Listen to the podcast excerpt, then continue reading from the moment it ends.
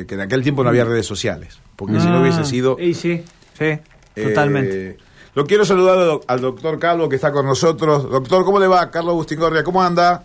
¿Qué tal, Carlos? ¿Cómo estás? Buenas tardes. Gracias por atendernos, ¿eh? Sí, siempre recuerdo a Manuel, ¿no? Que, me, que me- me operó y que siempre hablaba tanto con él, siempre cada vez que hablo con ustedes. ¿Cómo andan? ¿Bien? Bueno, muchas gracias, muchas gracias por el recuerdo y sí, no, nos pasa seguido en el consultorio Sí, que, que siempre permanentemente nos lo traen a- al presente. Y bueno, ah, ¿qué, qué, qué sacaron de, de Manuel? ¿La tranquilidad o no?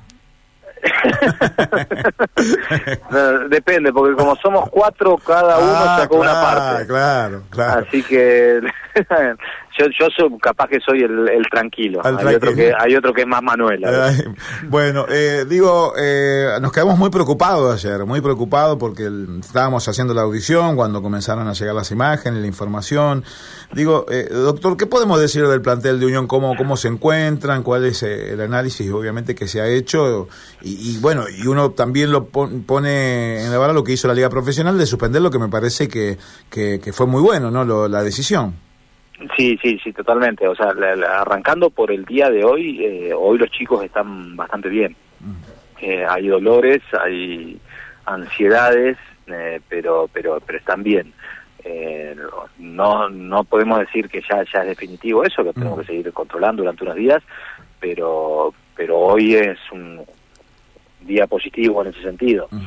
Eh, el día de ayer fue, fue de otra manera, porque teníamos la incertidumbre, teníamos eh, chicos bastante lastimados y, y bueno, hasta que nos comunicaron que los estudios que se le hicieron en el hospital Cuyen, que estaba todo bien, bueno, uno estaba con esa ansiedad de, de, de no saber hasta para quedarse tranquilo.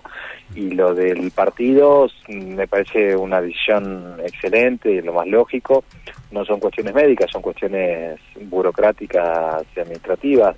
Eso en el, calculo que es una cuestión de predisposición también entre los clubes o de los dirigentes, porque eh, no, no, no creo que exista un reglamento en este sentido que se diga corresponde que se suspenda o no, no corresponde que se suspenda. Entonces, me parece que, que fue lo más sabio de todas las partes poder hacerlo.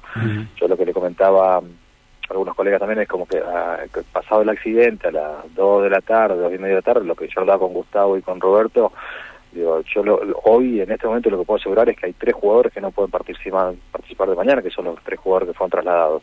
Pero no podía asegurar que los otros chicos que estaban en Casasol pudiesen jugar, porque la realidad es que con este tipo de accidentes van apareciendo dolores, van apareciendo problemas con el transcurso de las horas, y así nos pasó, o sea, comenzamos con todos con algún nuevo golpe, alguna nueva algún nuevo músculo que no sabíamos que existía, que comenzó a doler y que, que, que, que seguramente eh, muchos de ellos no iban a poder estar en cancha o no iban a poder estar en cancha en las mejores condiciones.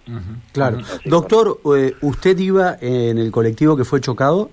Sí, sí, en en el colectivo de adelante vamos en la parte de abajo algunos de los auxiliares y iban 11 jugadores en la parte de arriba. ¿Cómo, eh, ¿Cómo fueron esos primeros minutos? De, de, de- de miedo, el del no saber qué, qué había pasado, porque recién llevábamos 40, 50 metros en, sobre la ruta, o sea, nos estábamos acomodando para iniciar el viaje. Eh, entonces es un cimbronazo que sentimos de atrás, donde eh, en ese primer momento, el no saber qué había pasado, yo cuando más o menos reacciono, que el, el colectivo ya había detenido la marcha, eh, Juan y Chapino, que iba sentado en el asiento al lado mío, nosotros íbamos en la parte de abajo, eh, en los segundos asientos de atrás para adelante sería, y, y Juani es el primero que, que se da vuelta y que me informa que, que habían perdido el conocimiento los dos chicos que estaban sentados detrás nuestro, que esos fueron los que recibieron el traumatismo de cráneo más severo por, por una cuestión de, de la forma del colectivo, o sea, tuvieron el golpe sobre el, con el motor del colectivo sería. Claro, con la parte más Entonces, dura ese- sería, ¿no? Claro. Entonces, en ese momento actuamos con ellos hasta que volvieron en sí, hasta que mm, pudimos inmovilizarlos con el collar cervical y y después, una vez que re- se volvieron en sí ellos, pudimos comenzar a actuar sobre el resto de los jugadores para ver cuál era el grado de lesión. Y ahí, eh, doctor, ¿con qué, ¿con qué se encontró cuando fue a buscar a, los jugadores? Y cuando, cuando estuvimos con los jugadores, lo que vimos es que Mateo del Blanco, Lilo Buca, Enzo Roldán eran los más afectados, que estaban con un poco de mareo, dolor de cabeza, y decidimos el traslado en ambulancia. Eh, el resto de los chicos volvimos caminando hasta Casa Sol y por suerte también la circunstancia que no estuviera suspendido el partido nos obligó a permanecer ahí durante tres horas, así que yo también estuve en contacto. Es más, medio que no le gustaba porque lo iba a despertar, se despertaba a dormir las 7 y lo iba a despertar cada 20 minutos, media hora, preguntarle cómo estaban.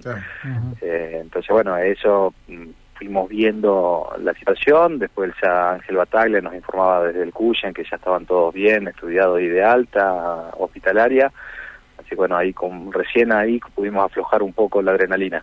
Mm. Doctor, y ahora el fin de semana, ¿cómo, cómo siguen la, evolución?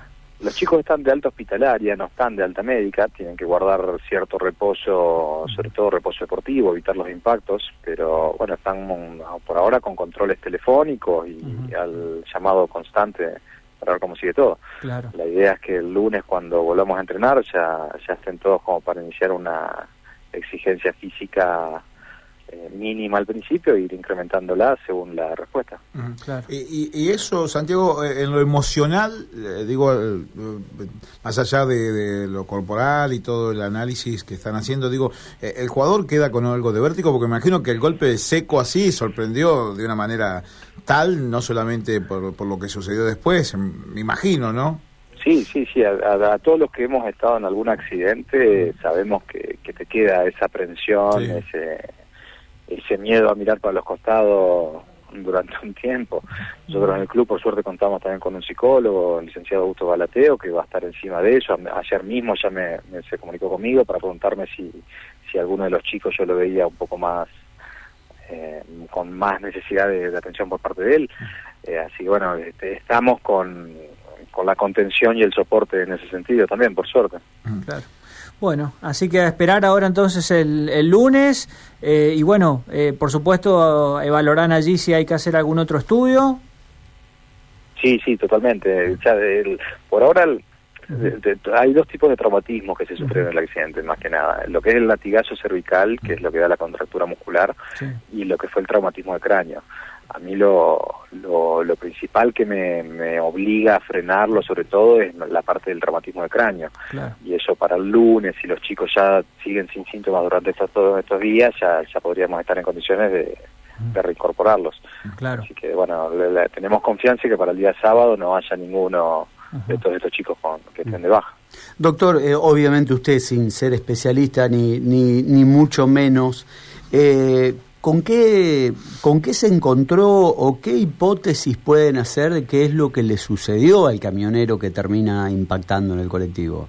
No, eh, o sea, como vos decís, no es mi especialidad la accidentología, pero tampoco sé que puede haber cosas por la cabeza del chofer. O sea, lo que sé, por lo que dijeron ahí la, gente policía o algo así, es que no hay marcas de maniobra o de frenado. Como que el impacto fue a, a toda velocidad sobre la parte posterior del colectivo. Mm. Eh, qué le pasó, no sé, hay que preguntárselo a él. Claro, sí, sí, sí, sí. Eh, doctor Santiago Calvo, muchas gracias, un gusto como siempre. Un placer. Gracias, gracias. Ahí estaba el doctor Santiago Calvo. ¿eh? bueno Manuel hablaba.